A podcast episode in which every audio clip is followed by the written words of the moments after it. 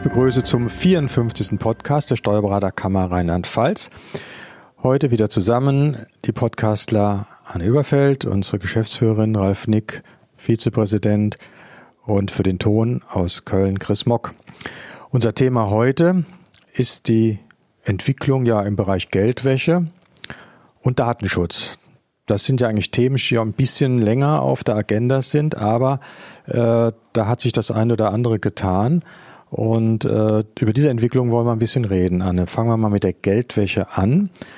Wie ist da jetzt die Praxis in Bezug auf die Steuerberater?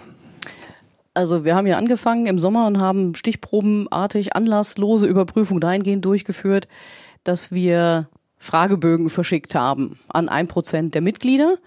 Komischerweise hat es ja hier zwei am Tisch erwischt, ja, erstaunlicherweise. Das Zufallsprinzip ist manchmal komisch. Walter, wir spielen zusammen Lotto. Also äh, wir knacken den Checkpot. Ja, können wir mal probieren. Also ja, wir beide waren bei der Auswahl dabei und ähm, sind also mit diesem Fragebogen beglückt worden. War das viel Arbeit, schätze ich, ne? So ein Fragebogen. Naja, hm. ich würde mal sagen, weiß Nö. nicht, also eigentlich, äh, also eigentlich nicht. Also wenn ich mich mit dem Thema Dat, äh, Geldwäsche äh, beschäftige. Äh, ich habe ein bisschen Angst bekommen, als ich den dicken Fragebogen mit Begleitzettel, mit allem drum und dran äh, bekommen habe. Dann habe ich ihn mal eine Zeit lang auf Seite gelegt. Aber im Endeffekt der, äh, die Fragen, die für mich relevant sind. Ich habe keine, ich bin nicht über 30 Mitarbeiter, habe keinen äh, Geldwäschebeauftragten zu äh, bestellen etc. pp. Also äh, da war das nachher schon übersichtlich. Für uns hielten sich die Fragen, die relevanten Fragen in Grenzen. Äh, klar, nur sind wir ja auch ein bisschen, sagen wir mal, durch unsere Tätigkeit im Vorstand mit dem Thema befasst gewesen. Heißt, wir waren ein bisschen im Thema drin. Vielleicht für einen Kollegen, der da weiter außen steht, der muss sich vielleicht mit dem einen oder anderen dann wirklich auch ein bisschen auseinandersetzen. Also die Erfahrung jetzt bei der Kammer, es stehen noch drei Fragebögen aus von der Stichprobe, aber alle anderen hatte ich den Eindruck, dass sich die Steuerberater ganz gut mit der Risikoanalyse schon befasst haben und was sie, ihre Pflichten nach dem Geldwäschegesetz sind. Da waren wenig Fehler drin.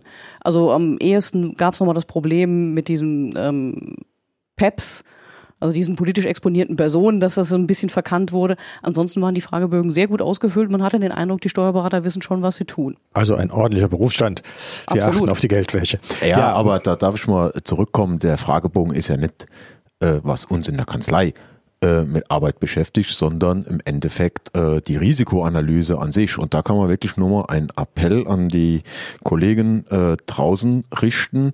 Äh, befasst euch mit der Risikoanalyse. Äh, wir haben auf der Homepage der Steuerberaterkammer sehr viel Informationen, sehr gute Informationen, sehr gute Arbeitshilfen. Die haben mir persönlich in der Praxis sehr viel weitergeholfen.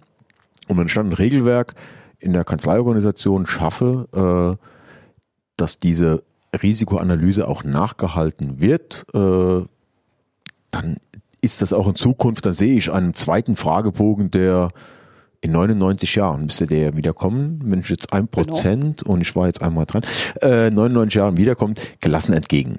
Aber es droht viel grö größere Gefahr. Es ähm, ist wirklich so, dass die Kammern auch gehalten sind, vor Ort Prüfungen durchzuführen. Das heißt? Anlasslos und anlassbezogen heißt das.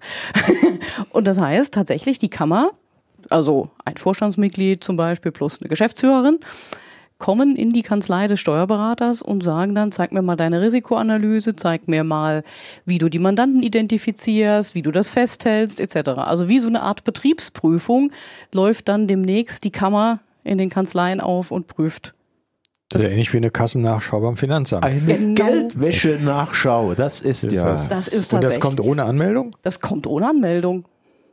Okay. Ja, ich habe es bei dir doch schon gemacht. Ja, ich weiß, ich wurde hier schon geprüft, wie wir das machen. Wir haben die Prüfung Gott sei Dank bestanden. Bei uns sind einige Dinge, Vorkehrungen getroffen worden dafür. Also wirst ja. du demnächst äh, Kollegen besuchen. Also im nächsten Jahr gibt es neue Stichproben demnach? Genau, also 2019 nochmal die Fragebogenrunde. Und ich meine, die Fragebogenrunde wird jedes Jahr jetzt kommen an ein Prozent der Mitglieder. Und dann aber auch ab Ende 2019, Anfang 2020 werden in der Tat auch die Vorortprüfungen kommen.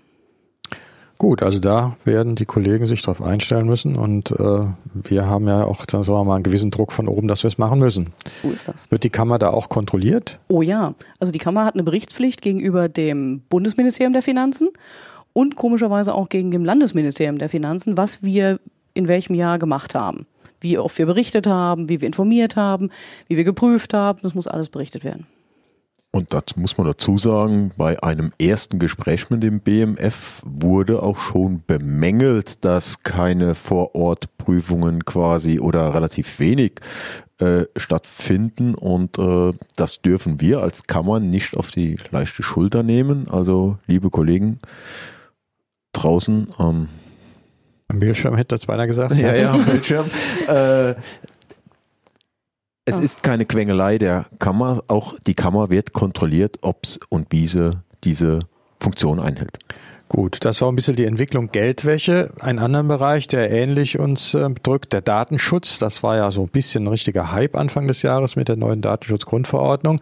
Vieles ist ein bisschen runtergekocht worden, habe ich das Gefühl, in vielen Bereichen. Äh, manche Dinge äh, nerven inzwischen schon fast. Äh, ich hatte jetzt eine Einladung zur Weihnachtsfeier bekommen. Die zweite Seite war eine DIN A4-Seite mit Datenschutzrichtlinien, Hinweisen, die bei der Weihnachtsfeier von Bedeutung sein können. Das fand ich also schon sehr sehr äh, komisch, also damit nach Datenschutzhinweisen äh, eingeladen zu werden. Aber so ist das anscheinend heute. Ähm, was gibt es da neue Entwicklungen oder was ist jetzt von Seiten der Kammer vorgesehen und wie sind die Informationen da derzeit? Also gut, wir haben die wichtigsten Informationen ja alle auch auf der Website wieder, was man benötigt.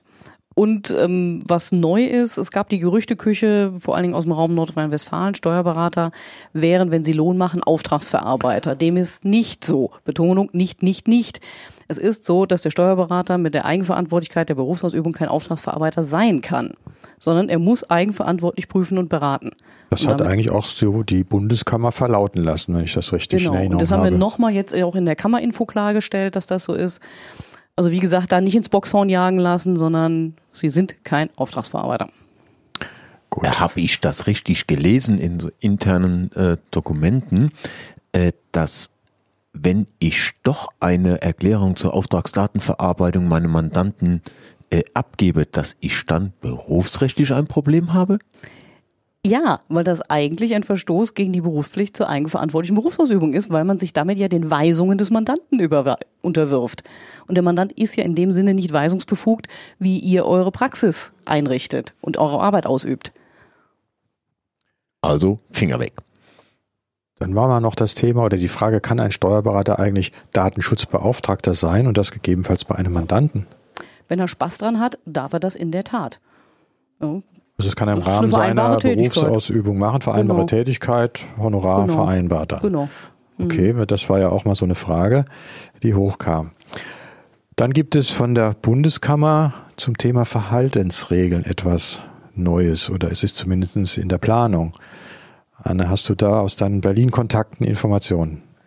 Ja, es ist ja so, dass es momentan Hinweise gibt für eine Einhaltung des Datenschutzes und daraus sollen Verhaltensregeln, sogenannte genehmigte Verhaltensregeln werden.